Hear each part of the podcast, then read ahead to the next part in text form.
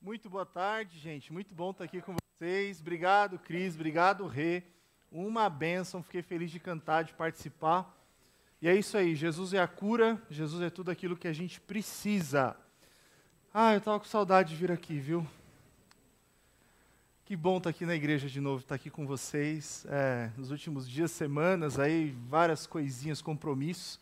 Mas graças a Deus a gente está de volta aqui. A gente começa hoje uma nova série e a, nova, a nossa proposta de série é essa aí, ó, Conjugando a Vida. É o que a gente vai começar a conversar aqui a partir de hoje e nas próximas três semanas. Eu confesso para vocês, olha, tem algumas coisas que eu tenho muita dificuldade quando eu vou preparar o sermão aqui do encontro. A coisa que eu mais tenho dificuldade de fazer são as perguntas da convivência. Como é difícil, porque eu escrevo uma coisa e falo, será que eles vão entender isso? Eles vão entender aquilo? Será que vai dar certo? Será que eles vão olhar e falar, meu, o que, que ele tá, que, que é isso aqui, né? Qual que...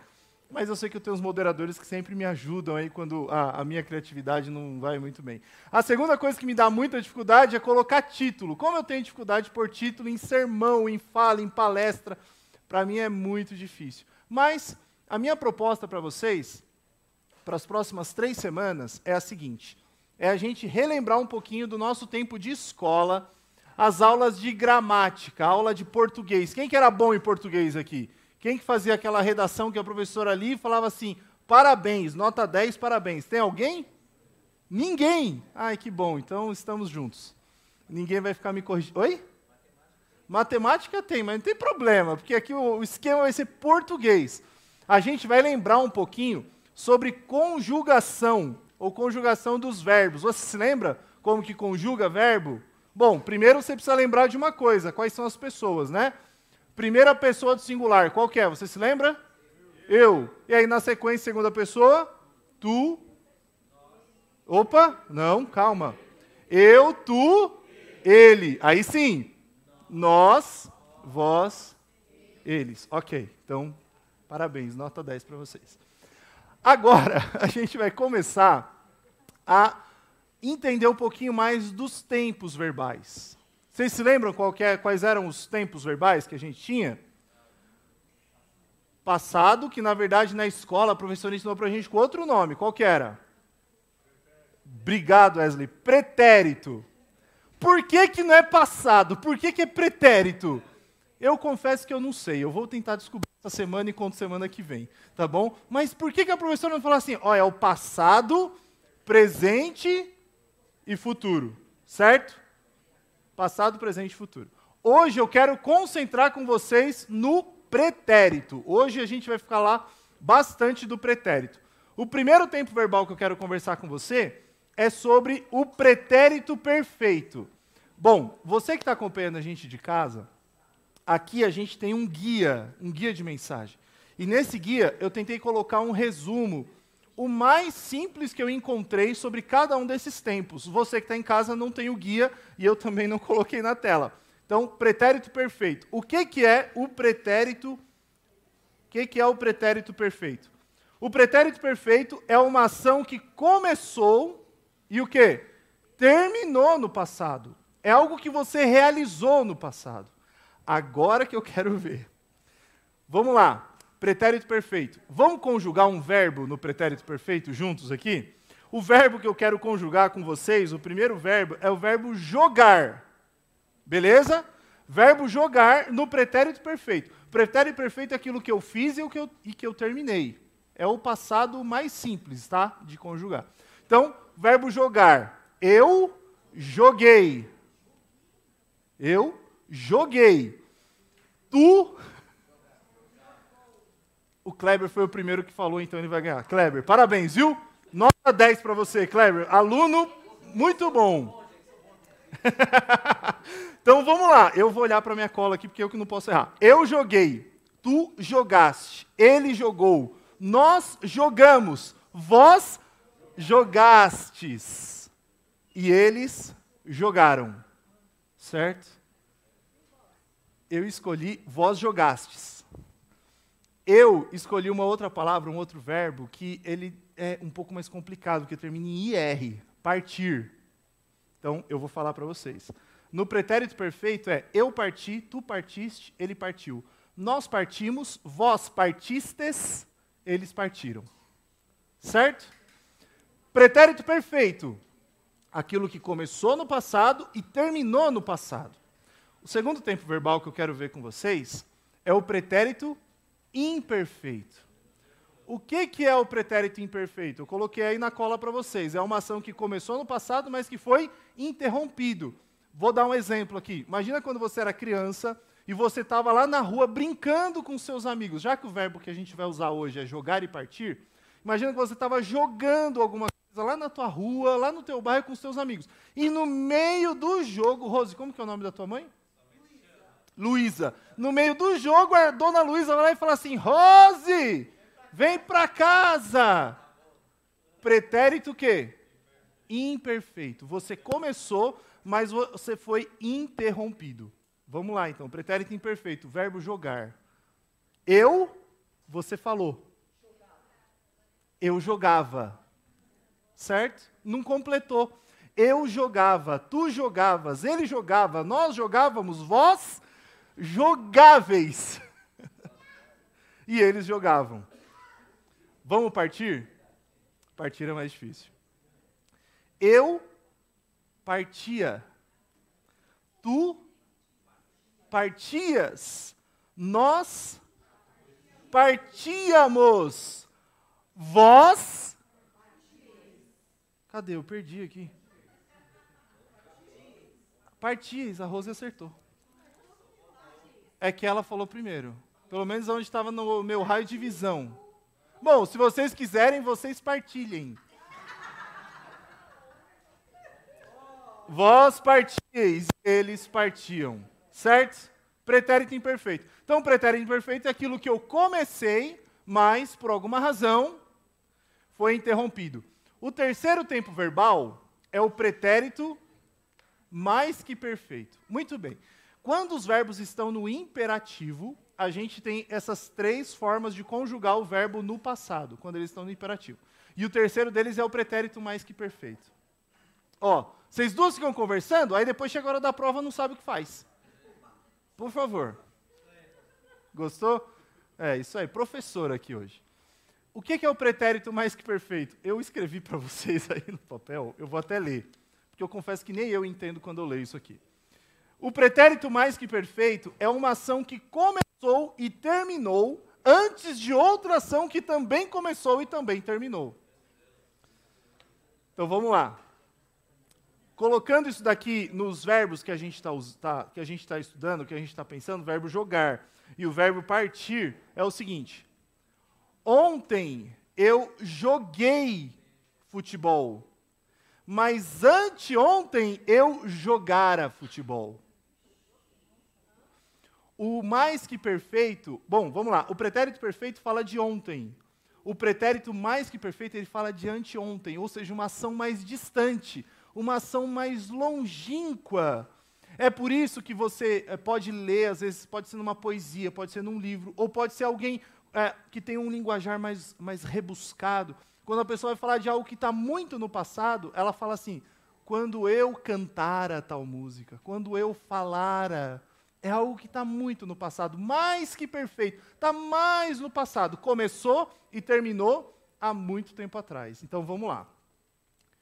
No terceiro, ou, perdão, no pretérito mais que perfeito ficaria assim, ó, eu jogara, tu jogaras, ele jogara, nós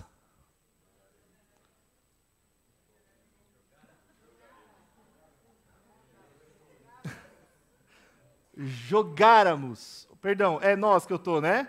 Nós jogáramos. Vós. O Kleber falou primeiro, mas a Renata também acertou. E como você ainda não tinha ganho, eu vou dar isso aqui para você, tá bom? É o choquito para você, tá bom? Se quiser rachar com o Kleber, é a sua responsabilidade. É, vós jogareis, eles jogaram. Eu partira, tu partiras, ele partira nós partíramos, vós partireis, e eles partiram. Fácil, né? Não, fala sério, na época de escola era difícil, mas eu fiz ficar mais fácil, não? Ajudei, não ajudei, Rosa? Ficou mais, deu uma, deu uma... Tá bom, eu pelo menos aprendi um pouco disso aqui essa semana. Eu acho também, não sei. A verdade é a seguinte: pretérito é passado. Pretérito é você lembrar de coisas que aconteceram. Sejam essas coisas um pretérito perfeito, sejam essas coisas de um pretérito imperfeito, ou quem sabe, algumas coisas de um pretérito mais que perfeito, que estão muito atrás, que ficaram muito no passado, que a gente deixou para bastante tempo atrás. O pretérito é para expressar algo que já ficou no passado, mas a gente, nós, não devemos ficar no passado junto com esses verbos. Os verbos a gente conjuga no passado, mas a vida a gente não pode viver de passado, no passado ou com o passado. A vida ela precisa seguir o seu rumo, ela precisa, ela precisa seguir o seu tempo. Os verbos podem ser conjugados no passado, mas a vida deve estar em outro tempo verbal. E o tempo verbal da vida eu converso com vocês em outro momento. A gente vai seguindo ao longo da série. Sempre que nós pensamos no passado, nós somos tentados a viajar até lá, até o passado, e nos concentrarmos nesse tempo, nessa época, naquela ocasião, naquela circunstância. O problema é que quando a gente faz essa viagem, a gente corre o risco de achar que. Opa! Nós corremos o risco de achar que nós somos escravos do passado. Nós não somos escravos do nosso passado. Nós não devemos, nós não podemos, nós não deveríamos ficar neste lugar para sempre. E quando eu falo isso para você, sobre o passado, que nós não devemos ser escravos ou não devemos ficar neste lugar para sempre, a gente tem que avaliar ou pensar nisso em vários prismas diferentes. Quando a gente fala de passado, a gente pode ter duas concepções ou duas percepções do passado. Tem gente que, quando olha para o passado, tem muito medo do passado, porque o passado pode ter sido muito ruim. Já tem pessoas que, quando olham para o passado, olham para o passado pensando que o passado teve tantas glórias, que ele é tão bom, que eu quero ficar lá. Tem gente que foge do passado e tem gente que quer voltar para o passado. O nosso passado, ou pretérito, ele não precisa ser um vilão na vida da gente, na história da gente.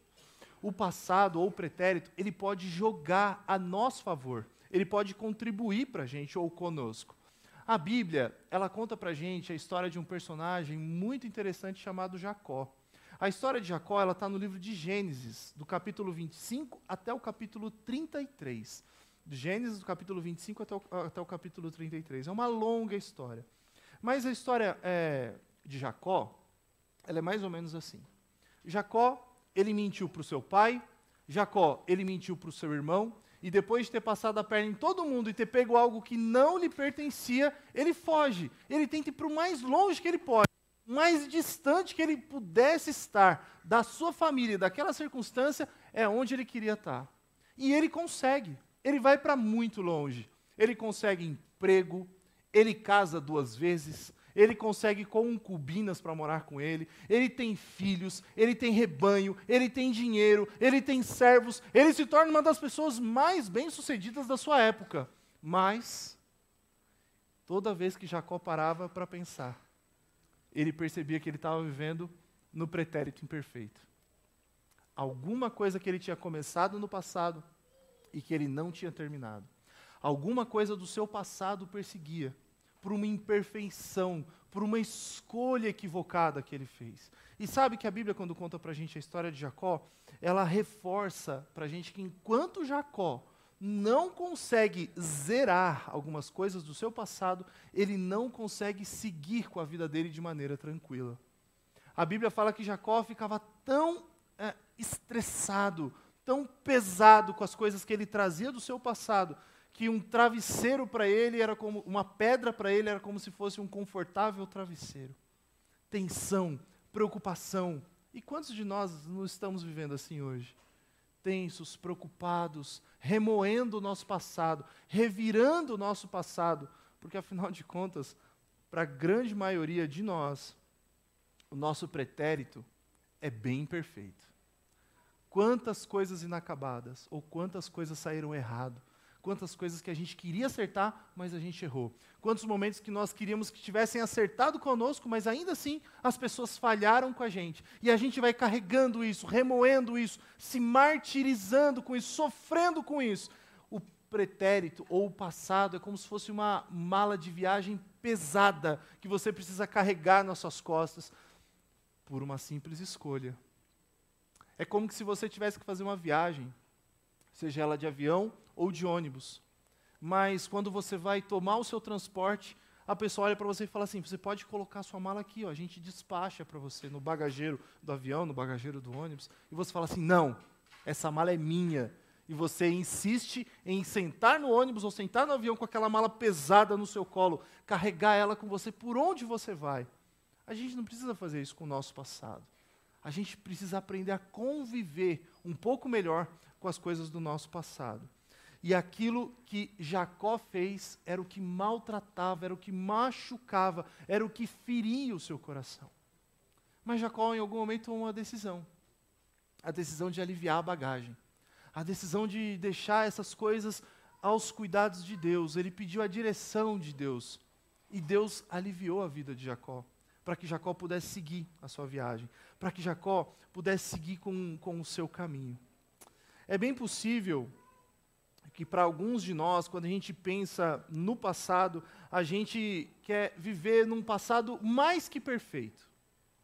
Aquilo que eu fizera, aquilo que eu realizara, há 20 anos atrás, há 25 anos atrás, há 10 anos atrás. E a pessoa fica presa nesse limbo do passado, seja de coisas boas ou de coisas ruins.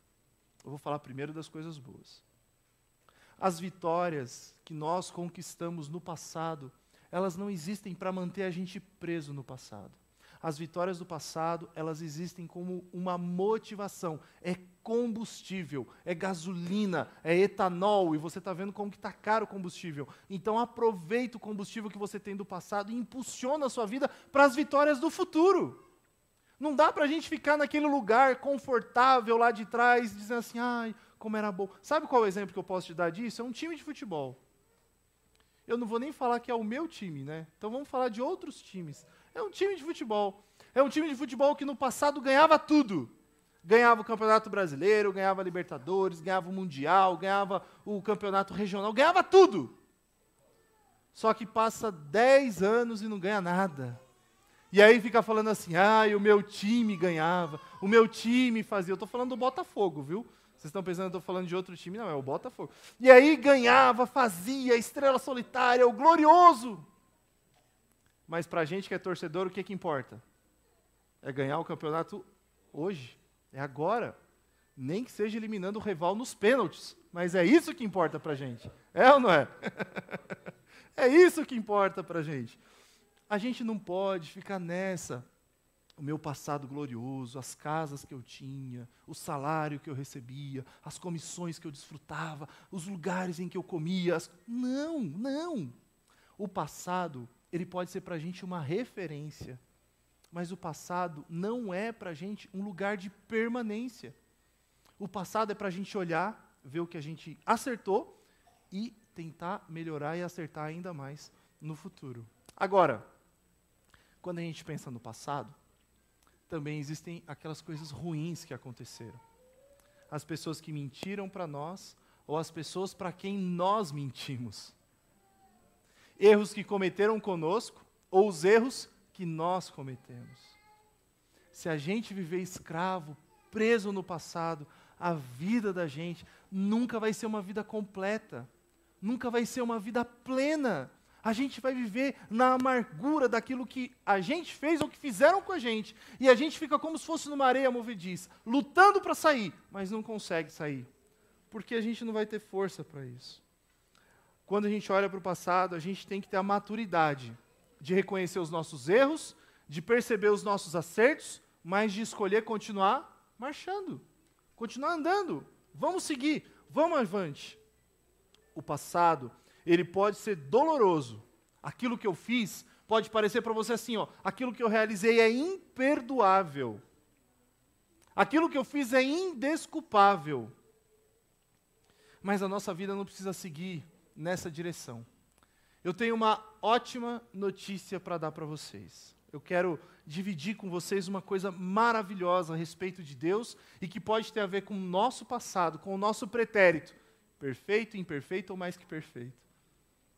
Deus, Ele sempre está disposto a nos oferecer o seu perdão. É fundamental para nós, seres humanos, aprendermos a receber e liberar perdão. O rancor, o remorso, o ressentimento. Olha, isso daqui que eu vou falar é, é um chavão, é um clichê, mas é verdade. Esses sentimentos, eles são um veneno que você toma querendo que faça mal para outra pessoa. Você toma o veneno aqui, querendo que ele dê resultado ali. O remorso, a raiva, o ressentimento, eles nunca vão te ajudar a ser uma pessoa melhor a ser um marido melhor, a ser uma esposa melhor, a ser um pai melhor, a ser uma mãe melhor, a ser um, um, um cônjuge melhor, a ser um irmão melhor, a ser um filho melhor, a ser um amigo melhor, a ser um profissional melhor. Não vai. Pelo contrário, esse tipo de sentimento vai somatizar em você e vai trazer para você doenças emocionais que você não vai conseguir lidar. Só que alguns de nós achamos que nós fomos longe demais para mim não existe perdão. O que eu fiz é imperdoável. A Bíblia fala para a gente no livro de Miquéias, no capítulo 7, no verso 19, a seguinte expressão: Voltarás a ter compaixão de nós, pisarás as nossas maldades sobre os teus pés, e lançarás os nossos pecados nas profundezas do mar. Eu não sei se é verdade, eu ouvi falar em alguma ocasião que tem mais conhecimento de como as coisas funcionam no espaço do que nas profundezas do mar. Imagina só quão pouco a gente sabe sobre as profundezas do mar.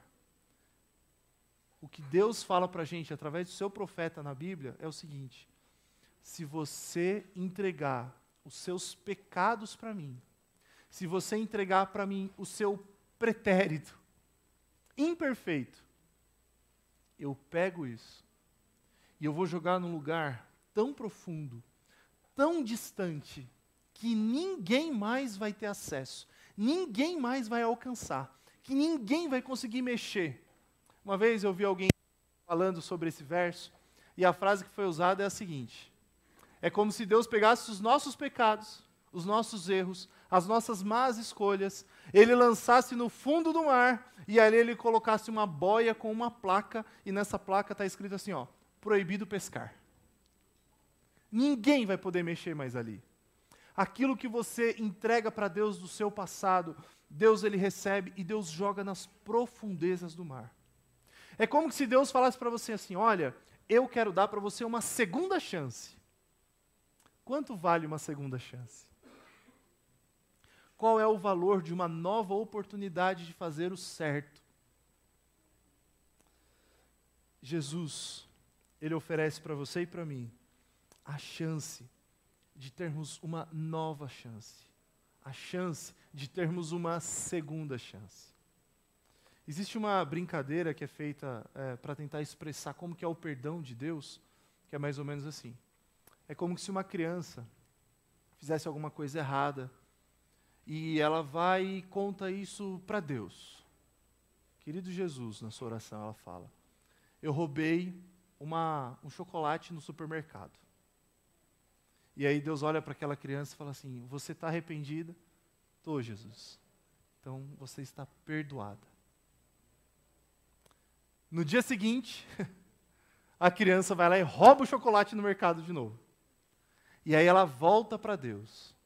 Querido Jesus, eu roubei um chocolate no mercado. E eu queria pedir o seu perdão de novo. Aí Deus fala assim: De novo? É, porque eu roubei ontem. E aí nessa anedota fala que é como se Deus olhasse para a criança e falasse assim: Nossa, eu não lembrava. Com Deus, a gente tem sempre segunda chance. Porque os nossos erros, Ele apaga ele joga no fundo do mar, ele esquece, para que você sempre tenha a oportunidade da segunda chance, de um novo perdão. Então, queridos amigos e amigas que estão aqui comigo no encontro Anália Franco nessa tarde, eu queria fazer uma pergunta para vocês. Diante da proposta que Deus nos faz de nos oferecer o seu perdão, qual é a sua decisão? Será que você hoje quer começar fingindo que o seu pretérito é perfeito? Ou será que hoje você vai ter coragem de olhar para a sua vida e reconhecer que o seu pretérito, assim como o meu, e assim como de todas as pessoas, é um pretérito imperfeito? Nenhum de nós tem um pretérito perfeito. Nenhum de nós acertamos em todas as escolhas que nós fizemos. Nenhum de nós somos imaculados do nosso passado. Todos nós cometemos erros. Todos nós temos um pretérito imperfeito. E se você reconhece que o seu pretérito é imperfeito, eu queria sugerir a você que você pegasse o seu pretérito imperfeito e colocasse nas mãos de um Deus que é o quê? Mais que perfeito. Um Deus que sabe de tudo. Ele sabe as suas escolhas, e com Deus, você sabe que é o mais legal? Deus não sabe simplesmente das nossas escolhas. Deus conhece a motivação por trás das nossas escolhas. Deus conhece as consequências das nossas escolhas. Mas por ser mais que perfeito, por ser um Deus de amor, Ele oferece para você o seu perdão, pleno e completo. Você quer receber esse perdão que Deus tem para você? Você deseja colocar aos cuidados de Deus o seu pretérito imperfeito? Se esse é o seu desejo, eu queria convidar você a fechar os olhos, a gente vai orar, e após a oração, eu convido você para nós ouvirmos uma canção e que essa canção nos ajude a manter firme a decisão que nós tomamos. Feche os olhos, vamos falar com Deus. Querido Pai, obrigado, Senhor, porque até aqui o Senhor nos ajudou. Fica ao nosso lado, abençoa-nos como teus filhos, alivia as cargas que nós carregamos e que nós trouxemos até aqui. E oferece, bom Deus, para cada um de nós a certeza de que a tua mão está sobre nós, apagando o nosso pecado e dando para a gente perspectiva de uma vida melhor a cada dia. Abençoa-nos, Senhor, porque nós somos os teus filhos. Perdoa-nos, porque nós somos imperfeitos. E mantenha a nossa vida ao teu lado.